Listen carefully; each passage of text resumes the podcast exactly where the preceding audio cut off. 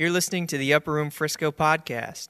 To learn more about UR Frisco, please visit upperroomfrisco.com. I, I have a word that's been burning in my heart. Uh, it, has been, it's been for me personally, and, um, and then I, I, really feel like it's for our, our community as a whole. Uh, I shared this in Dallas uh, a few weeks ago, and as I was praying about tonight, I, I really felt like I was to share this uh, as well. And so I want to unpack. Um, I want to unpack one story that's a case study for us, and then I want to look at a text out of 1 Peter chapter 5 that's actually instruction for the case study. So if you have your Bibles, let's get in them tonight. We love the word, yay. this, this case study is about a king named Uzziah. And Uzziah served about 300 years after King David. And he is found in Second Chronicles chapter 26. So if you have your Bibles, hop over to Second Chronicles chapter 26. And Uzziah began reigning at the age of 16. And you know, some kings, some kings, um, it says they did right in the eyes of the Lord. Few kings says they do right in the eyes of the Lord, and many kings uh, actually did not do right in the eyes of the Lord. Uh, Uzziah actually started well, uh, but he ended poorly. And, and there's a reason why uh, Uzziah got off. And I, wanna, I just want to I wanna show us that in this text and then look at 1 Peter. So, um, 2 Chronicles 26, we'll start in verse 3. It says, Uzziah was 16. Uh, when he became king, he reigned 52 years in Jerusalem, and his mother's name was that of Jerusalem. He did right in the sight of the Lord according to the priests, uh, according to all that his father Amaziah had done. He continued to seek God in the day of Zechariah, who had understanding through the vision of God, and as long as he sought the Lord, God prospered him. Now, I want to push pause for a second. I want to read to you uh, the message version of this verse, chapter 5. It says this in the message version. It says, oh, this is actually the whole thing. It says, Uzziah was 16 years old when he became king, reigned for 52 years. Uh, that was his mother. He behaved well in the eyes of the Lord, following the footsteps of his father. He was a loyal seeker of God. He was well trained. This is what I wanted to show you um, that the message picks up on. He was well trained by his what? By his pastor and his teacher. Zechariah. Now, Zechariah is a minor prophet in your Old Testament, but he was the prophet or the priest during Uzziah's reign. So you have a kingly authority and you have a priestly authority. And Uzziah was submitted to the priestly authority. And this says that Zechariah was that authority, and, uh, and he would be considered his pastor and teacher. And, um, and he was well trained to live in reverent obedience before God. So, him submitting to Zechariah was him living in reverent obedience to God. And as long as Zechariah lived, it's an important phrase. As long as Zechariah lived, Uzziah lived a godly life and God prospered him. And so Uzziah did, um, Uzziah did great feats as the leader of Israel. Uzziah actually built infrastructure um, in Jerusalem. He built these fortified, what we would called uh, high rises. They were these towers that, that, um, that they used for a number of reasons. One was for military purposes. Um, he uh, would erect these strongholds, and he designed engines of war. It actually says that in the Bible. He, he, he put Israel at the forefront of the arms race for their day, for the military weaponry that they built, that they would put in these fortified, strong towers. So uh, uh, Jerusalem was solidified. Jerusalem was protected. He also put them out in the agricultural, uh, the fields for the animals to eat out of. They were their storehouses, so the animals would grow fat and heavy, which was good for the economy. So, so Uzziah was, was very, uh, uh, he was just very successful as a king. Um, the, the, the innovation that he brought was, was second to none. And so, if you flip over in your Bibles, you can look at verse 15. It says, um, Again, in Jerusalem, he made engines of war invented by skillful man. He put on those towers uh, for the purpose of shooting arrows, and also they could shoot these great stones. Hence, his fame spread afar.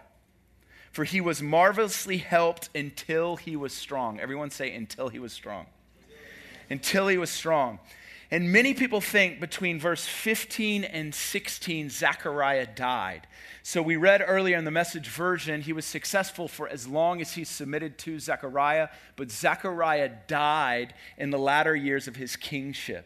And it was when Zechariah died that Uzziah got off as a leader. And this is where he got off. If you look at verse 16, it says, When he became strong, his heart was so proud that he acted corruptly. He was unfaithful to the Lord his God, for he entered the temple to burn incense on the altar of incense. And Azariah, who was the new priest, entered after him with 80 priests of the Lord. They were valiant men. And in verse 18, it says they opposed Uzziah. Now, God gives grace to the humble, but he opposes the who? He opposes the proud. So here is the way that Uzziah was being opposed is by the priest coming and saying, "Hey, listen, Uzziah, you cannot do that." And in verse 19, when the priests confront him, it says that Uzziah, with a censer in his hand for burning incense, was enraged because they were confronting him. And that word for enraged, it means that he was inwardly perplexed or he was twisted because his inward reality was not matching the outward correction he was receiving from the priest. And what I think happened to Uzziah in his success is that he became deceived. I don't think Uzziah wanted to be deceived. I don't think Uzziah knew that he was deceived. I think Uzziah, offering this offering before the Lord, he actually thought he was doing something that was right before the eyes of God.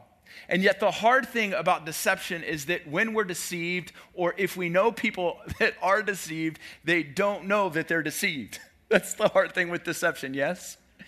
And yet, Uzziah, and I think it was because of his success, he became deceived. I think in his early days, he was submitted. And in his early days, he was obedient. In his early days, he walked in reverence towards the Lord and towards those that were in authority. But in his latter days, I think his success actually deceived him. And that's a scary thought for me. It's a scary thought for, for, for me as I grow older because, because I believe it's God's, God's will for all of us in this room to live a life in the Lord's eyes that would be deemed successful.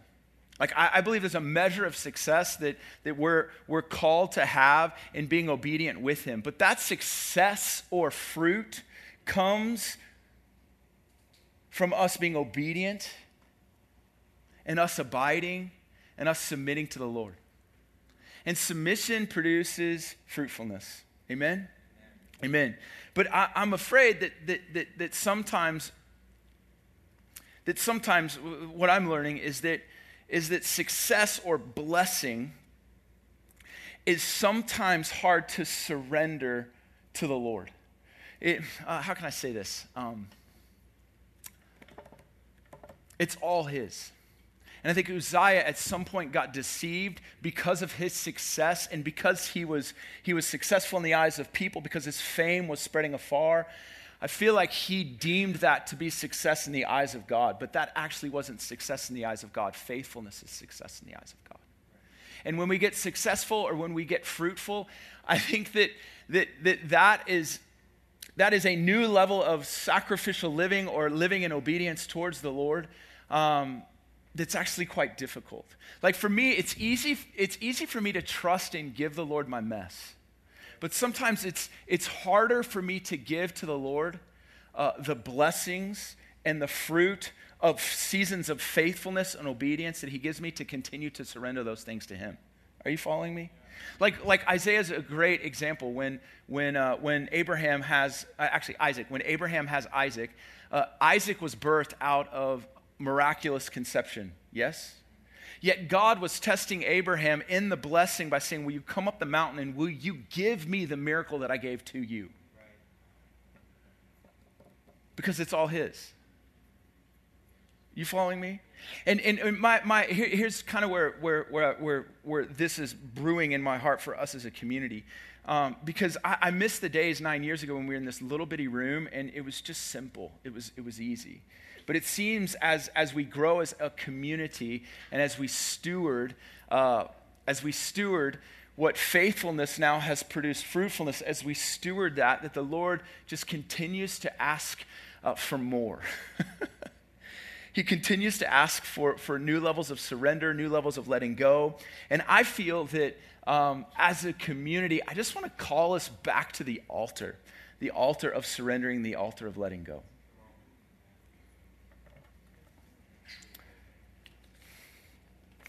Proverbs 27 talks about this. Proverbs 27 says this. Uh, the NASB says, The crucibles for silver and the furnace for gold, and each is tested by the praise according of him. But Proverbs 27 21 says it this way it says, The purity of silver and gold is tested by putting them in fire, but the purity of human hearts is tested by giving them a little fame. That's a big one. The purity of human hearts is tested by giving them a little fame. Um, there's something about blessing, the, the culture of blessing, the environment of blessing tests our hearts. You, like, like many of us are praying for the Lord to bless us, but when He blesses us, it takes a new level of consecration, obedience, and sacrifice to walk in the blessing. Like it's different for it's different believing for something than believing from it and in it.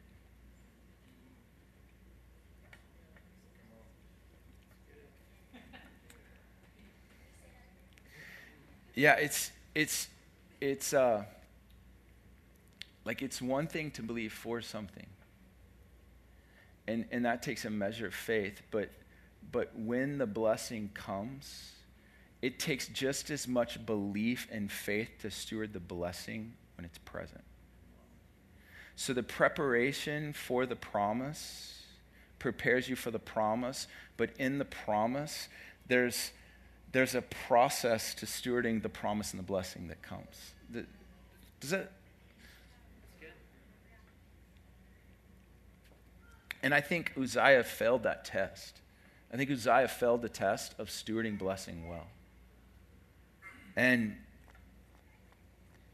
and so, yeah, C.S. Lewis said this. He said the real test of, of, of being in the presence of God the real test of being in the presence of God is that you forget yourself altogether. So there's a losing, uh, there's, there's a forgetting of self or humility or submitting ourselves when the presence of the Lord comes. Abe Lincoln said this. I love this quote from Abraham Lincoln. He said, Nearly all men can stand adversity, but if you want to test a man's character, give him power. Um, yeah, give him power. So 1 Peter chapter 5, this is uh, the instruction. If you have your Bibles, flip over to uh, 1 Peter chapter 5. And I want to read 1 Peter 5 5. There's, a, there's an instruction um, here. And th- this has been something that I've just been feeding on personally, but I, I really hope it encourages your heart and your journey with the Lord tonight. Um, in 1 Peter 5 5,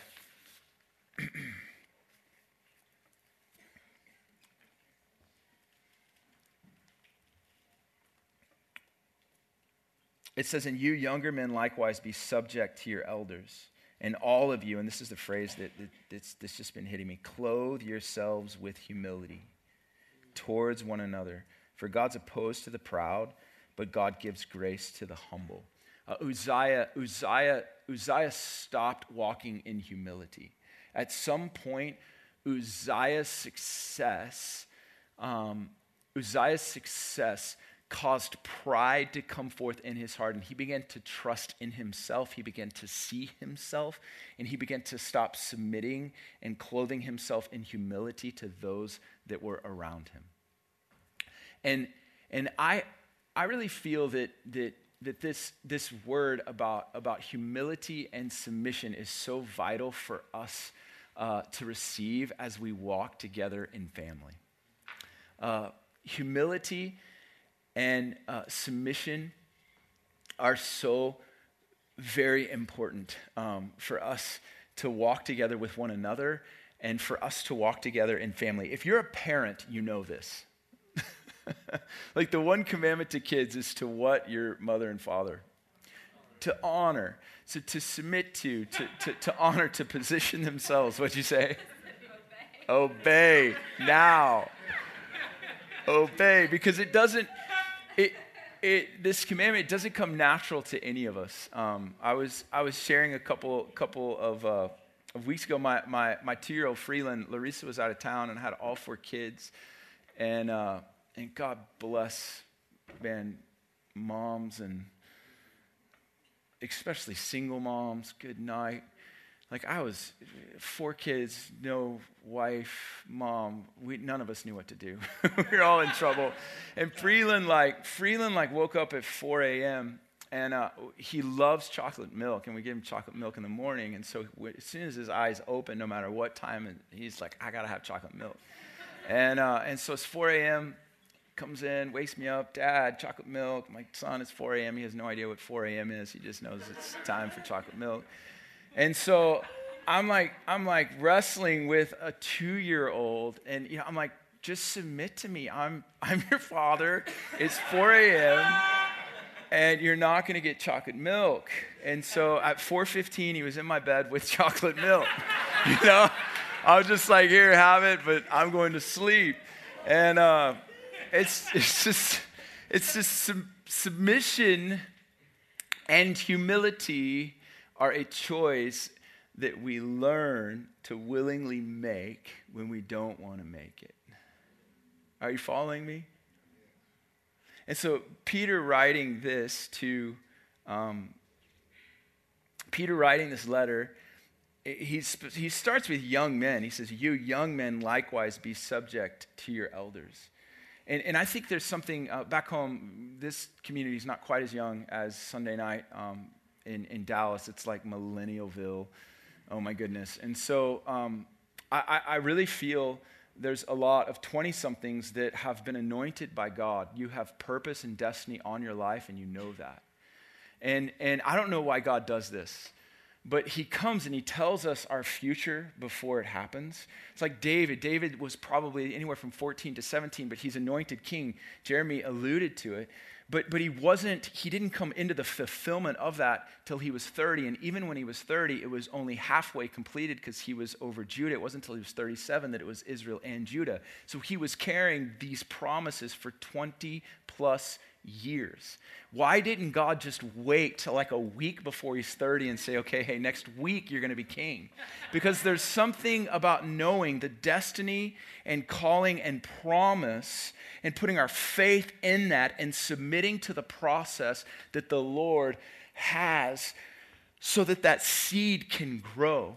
And the process actually prepares us for the promise. And if we don't submit and go through the process that leads us to the promise, we won't be ready for the promise. The promise will actually kill us. We cannot sustain ourselves in the promise. So it's actually God's grace if you're in your 20s that you haven't entered into that promise that He's spoken to you about, although it's true, although it's real because you're in a process right now. And oftentimes, He puts us in the most unlikely places. It's like there's no way I'm going to get from here to there. And He goes, I know you can't do that.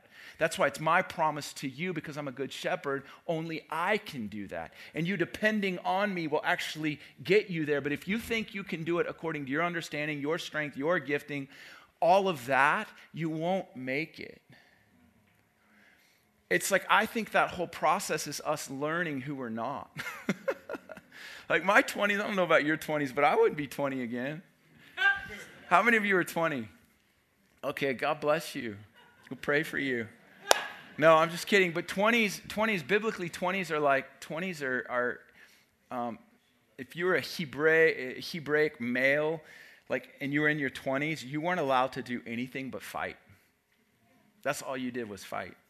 And, and I think your 20s are you learning to fight, you learning the identity of the Lord and who fights for you, and learning who you are in His eyes.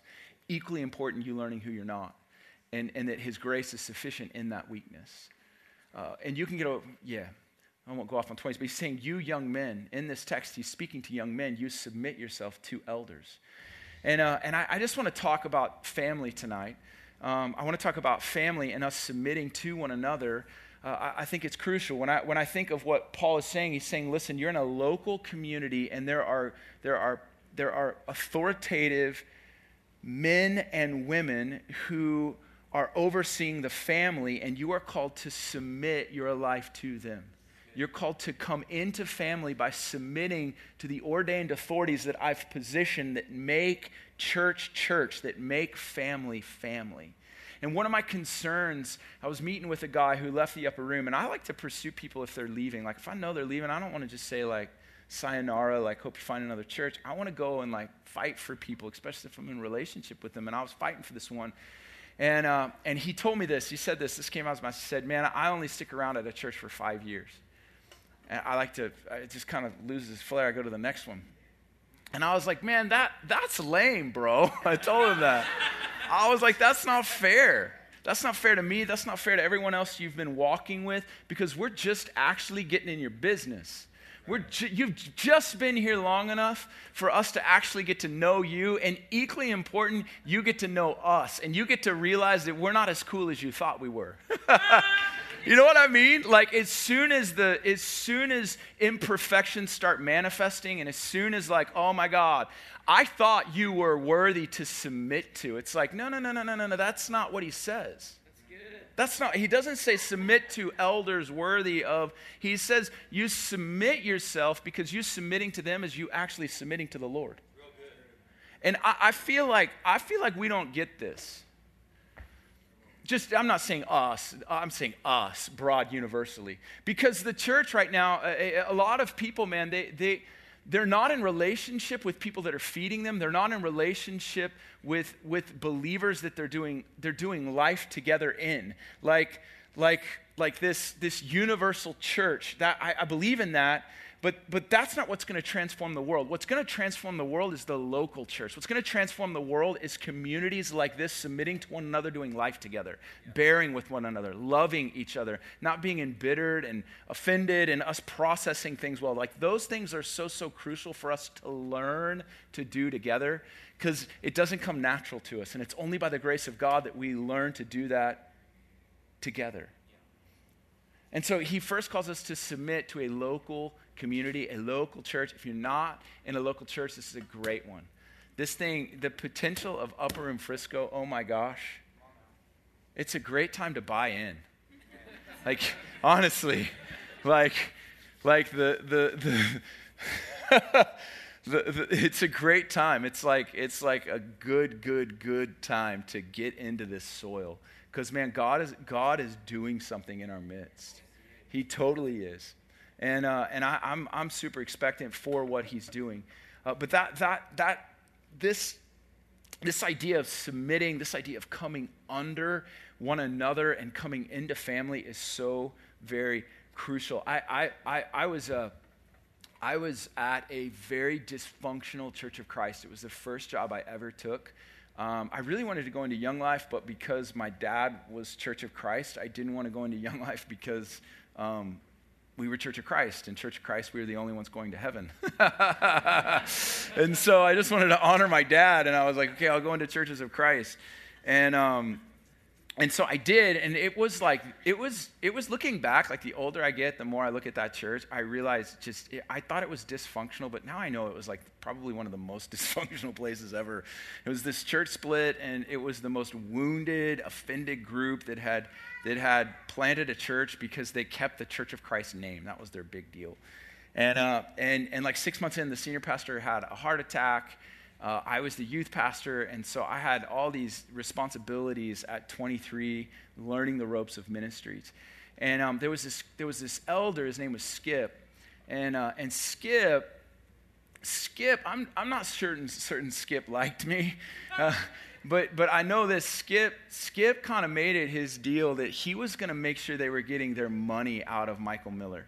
Like he, they wanted to make sure that I was on payroll and and he was an old corporate guy and so they had gotten us these offices and Skip would come to the office And, and the offices, it was a Jack and Jill suite, it, just enough room for my desk and maybe two chairs. And so I would come in at the right time, and Chip, uh, Skip would be waiting for me, uh, sitting in a chair in front of my desk. I'm like, Skip, what's up, man? What are you doing? He goes, Oh, I'm just gonna, I'm gonna, I'm gonna sit in the office today. I was like, Well, why? He goes, Because I just want to observe what happens here. And I was like, Okay, that's cool. And so one day turned into two, two turned into a week. And man, for like months, plural, Skip would show up and sit in my office and watch me work. and many times he'd fall asleep. One time I had this, uh, I had someone that was meeting with me and we are talking about youth stuff, and man, Skip is snoring. and I'm like, I'm like, I mean, I'm just manifesting, like, dude, this is so wrong.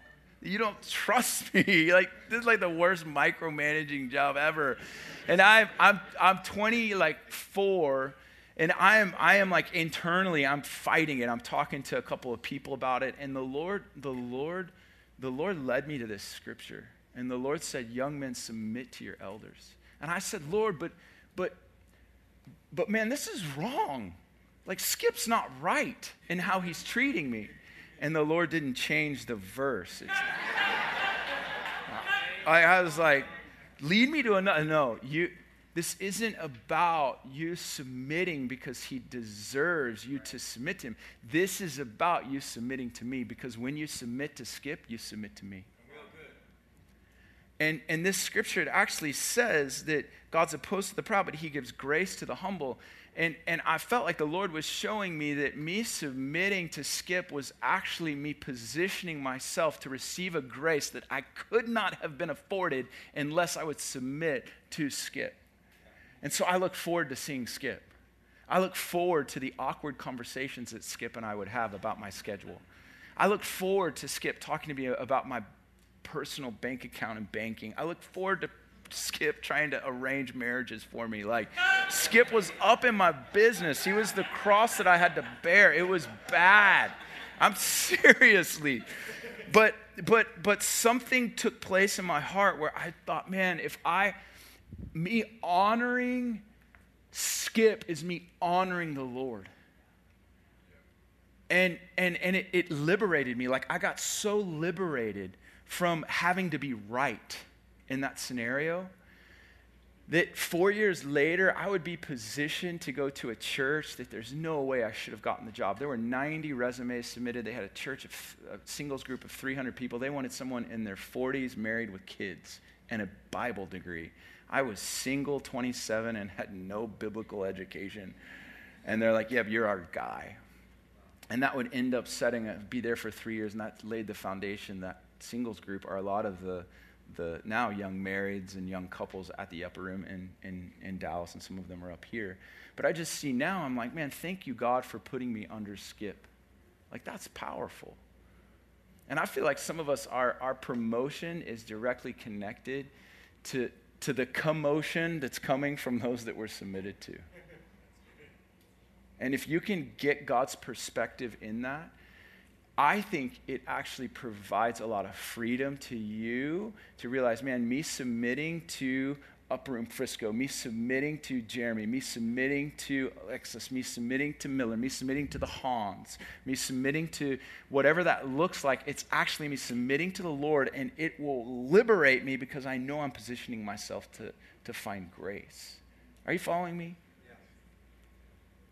Because yeah, it, it, says it says clothe yourself. So just it's not just about submitting to elders. He says, "And all of you clothe yourselves with humility towards one another." So it's not just submitting to to to positional authorities, but it's submitting relationally to one another. And and and you don't submit because someone's perfect. Like perfection isn't the goal relationally. Like I I I'm not perfect. You're not perfect. And the closer we get to one another, the more those imperfections manifest. But humility and coming under one another, it fights in the midst of imperfections that we can still have connection. Because imperfections justify disconnection, but humility provides a place where we can remain connected and move forward in light of the imperfections. Does this make um, so we, we, we, submit, we submit to one another. It's so, so crucial. Uh, and something, something I'm, I'm learning. I'm, I'm learning that uh, I'm learning that when we clothe ourselves with, with humility, um, it's, a way, it's a way of exposing ourselves to one another. And, and we need to do this because we need, we need each other. Like you, you, you can't get through it by yourself. And so you submitting yourself to others in this room is so crucial to you getting through. I was talking to a married couple that is coming out that they're potentially getting a divorce. And this is what this is what the husband told me. He said, "We're doing our best." That was his quote to me. He said, "We're doing our best." And I said, I said, I'm glad you're doing your best. Like them coming out is that we're doing our best and this is where we've landed. I said, but you're not called to do your best. That's not sufficient. Your best isn't enough. He was like, What are you talking about? I was like, Larissa and I, when we were at our best, we were at our worst. Like when we were newlyweds, we were at our best, we were trying our hardest, and we were the most dysfunction, dysfunctional we'd ever had been. And so we decided we were going to clothe our marriage in humility, and we went to the springs, Jane and Truman Spring. And we had, we had, we had them on speed dial. This is before iPhones and favorites. But like we would, we would like get in a tiff, and we'd be like, do you want me to call the springs? you want to keep going? I, I just called them. You know, and, and, and so we're like, we're like, we're like, we're like, we, we need the bat phone. And I remember one time Larissa, Larissa and I were just, we were going at it. And, and she was looking back. I think she was right. But, but she picked up the phone and she's like, Truman, what are you doing? We're coming over right now. And so we got in the car and we drove over there and we sit down and we lay out our case and we're waiting for the verdict. and, uh, and, and, and I remember Truman, Truman just, they sat back and took a deep breath, and man, he honed in on Larissa. He went after her. And, and she was so like, ah, I can't believe you're talking to me and not him, because everyone in the room knew it was my fault. And yet, he speaks to her, and I watched Larissa humble herself and receive what Truman said. And it was, it was, a, it was a marker in our marriage. It was a marker in our marriage. And, and what I learned in our marriage is that our best wasn't enough. We needed Jane and Truman's best. And their best added to our best. And, and not only do we need Jane and Truman, but, but like we've gone to, now we, we love Danny Silk. You know, you read Danny Silk stuff. Like we'll do anything to find, hey, what's your best in this? Because I need that. I need your best. You need my best. And together, when we have each other's best, we're better. I, I, I, we bought a home in Midlothian um, a, a, couple of weeks ago, and, and um, which is an hour from here. Man, we live so far down south now. Uh, but, but someone was looking at pictures. It's so funny, man, the comments sometimes pastors get. Someone was looking at pictures of my new home, and they're like, dang, pastor's getting paid good. Like, upper room really pays you a lot, or something. They're saying something like, a pastor shouldn't have a house like this, was what they were mentioning, which is really awkward. you know, and I'm like, I'm like, well, okay. But but but here's what I told them. I said, listen, I, I'm not able to buy this house because of what Upper Room pays me. That's not why I'm able to buy this house. You know why I'm able to buy this house? And this is dead honest truth. Is when I was, uh, this was nine years ago, right when we started the Upper Room. I wanted to buy a house like this for my family, and I knew I didn't have the wisdom I didn't have the skills, I have the insight, I didn't have the resources to get a house like that. So I submitted my finances to two businessmen that I really respected. And I said, hey, I'm here today, but I want to be here in 10 years. We're 10 years from that mark. And you know what they did? They helped me buy my first home. And me buying my first home helped me sell that home in Oak Lawn, which the market was really good, and I bought a home in Oak Cliff and I bought this home in Oak Cliff, and now the market is really good, and I'm able to sell that home in Oak Cliff, and I'm able to buy this home in Midlothian. So, me humbling myself, me humbling my finances, me submitting and saying, Help me. I can't get there. I got their best in my finances and their best in a vision for a home. And now, 10 years later, because of their best and because of other people's best that have helped me get to where I've get to, I get to get into a home where someone goes, Man, pastor shouldn't live in a home like that. Well, pastors do live in a home like that because they humble themselves and they get the best of others around them. You need other people's best in your life. And if you don't realize that, then that's pride, and a story like Uzziah could show up in your life. We need to clothe ourselves in humility to walk with one another. Are you with me? I love Corey Russell. I love listening to Jeremy. I can listen to Jeremy talk about Jesus all day. Why? Because Jeremy's best in Jesus helps me understand who Jesus is. Like, I love listening to him talk about Jesus. I love listening to Corey Russell talk about prayer. I love these teachers and leaders that are around the upper room and what we get to receive from one another. And I think it's so, so, so, so crucial that we humble ourselves and say, man, where's Jesus in this? How can I find Jesus in that person? Are you following me? So good, yet so hard. So let me, uh, Kris, Kris uh, Vallotton wrote, um, he, he, has a great, great message on humility. And, uh, and he gave these, these, these 14 attributes. And I'm just going to read them, I'm not going to teach them. Uh, but these are 14 attributes that you'll find in someone that's walking in humility. Uh, it says this it's the attributes of humility. You got to remain teachable. So, this is just questions you ask. Are you teachable? Are you willing to learn from others? Uh, we have to be able to be corrected without defending ourselves. And sometimes when we are approached and we're corrected in our insecurities, man, we don't want to be wrong. And so defense comes forth, especially with our spouses. Can I get an amen? We don't want to walk in, in, in, in defensiveness. Uh, we must rejoice when others are celebrated. Comparison will kill us. We have to have a thankful attitude. Uh, no job can be too small for us. We don't always have to be right. We should naturally seek the advice of others. We actually do pray and we don't just talk about it.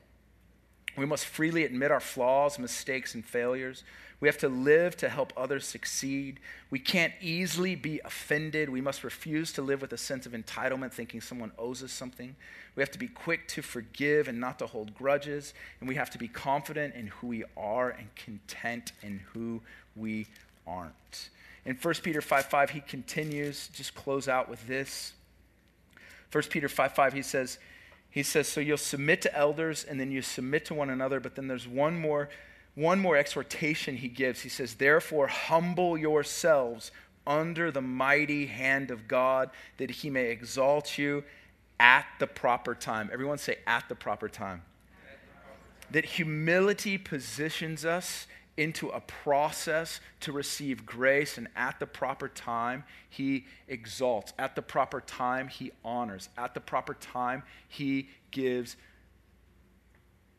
grace, and I think blessing and positional authority and all those things that we desire, but they come through humility. It's interesting, too, as we humble ourselves under the mighty hand of God, that he may exalt us at the proper time. Verse 7 says, He casts all of our anxiety we cast all of our anxiety upon us on, upon him because he cares for us. And, and this is real easy to link anxiety to pride. That humility and clothing yourself in humility and coming under the, the mighty hand of god actually can deliver you from anxiety and fear of tomorrow. We oftentimes don't think of anxiety as, as, as a pride issue, but this says that if you humble yourself under the mighty hand of God, the way you do that is you're casting your cares and your anxiety and you're submitting to His care, to His hand, to His peace, to His guidance. You're submitting to His ways. You're submitting and trusting that His grace will be sufficient in all things, that He's your sustainer and provider. And we can get freed from anxiety. Amen? Amen. And it says, be of sober sober spirit, be on the alert. Your adversary, the devil, prowls around looking for a, a roaring lion seeking someone to devour. But resist him firm in the faith, knowing that the same experiences of suffering are being accomplished by your brethren who are in the world. So, submitting to the mighty hand of God also protects us from the devil.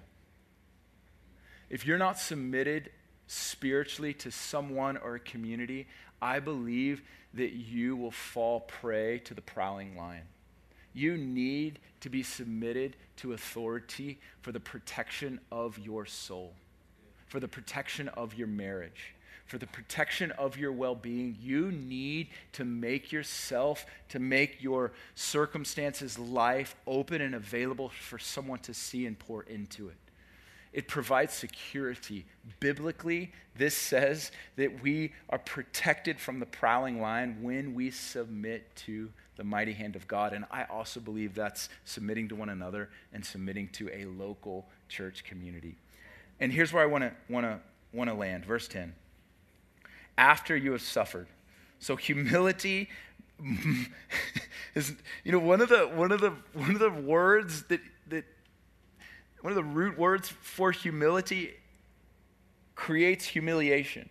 Humility and humiliation go hand in hand. So it says after you've suffered, which means it, it may be humiliating, it may be a time of suffering, standing in fire, being wronged, being misunderstood, being, being, being not liked, but you submitting and coming under the mighty hand of God.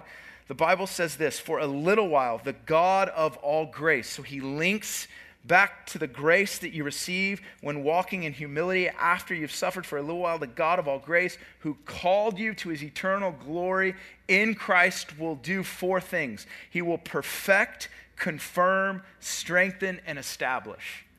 This is what that exaltation looks like. It looks like you being strengthened, it looks like you being confirmed, perfected, and established in the Lord. Amen. Amen. That, that verse, I just encourage you this week in your quiet time with Him, just to spend time asking the Lord, what does it look like for me to clothe myself in humility? What does it look like for me to put on humility in my marriage, put on humility as a parent, put on humility as a boss, as an employee, put on humility in whatever whatever sphere you're going into, you're like, man, what does it look like for me to put on that wardrobe in this place? Because humility is a rare thing. It's rarely spoke about, it's rarely celebrated, it's rarely esteemed. It's something, it's a virtue that we do not talk about enough, but it's something that we have to choose to do that does not come natural to any of us. So here's how I want to end tonight. I just want to encourage you to pray with someone that you came with. If you didn't come with someone, find someone around you and just pray. And just ask the Lord to help you grow in this. And ask the Lord uh, if there's a specific area in your life where you're like, man, I want to grow in submitting in this area, that you open your life up to that person. And let's just minister to one another from that place. Is that cool? Oh, yeah.